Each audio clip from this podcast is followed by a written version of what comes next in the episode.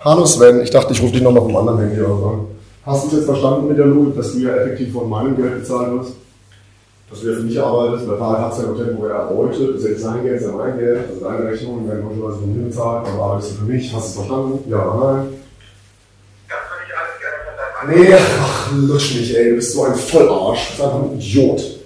Logischerweise werde ich mit dir reden, weil ich bezahle ja auch deine Rechnung. Du bist mein Anwalt. Du bist mein Anwalt, ich bezahle dich. Ich bezahle dich, sei doch mal ehrlich.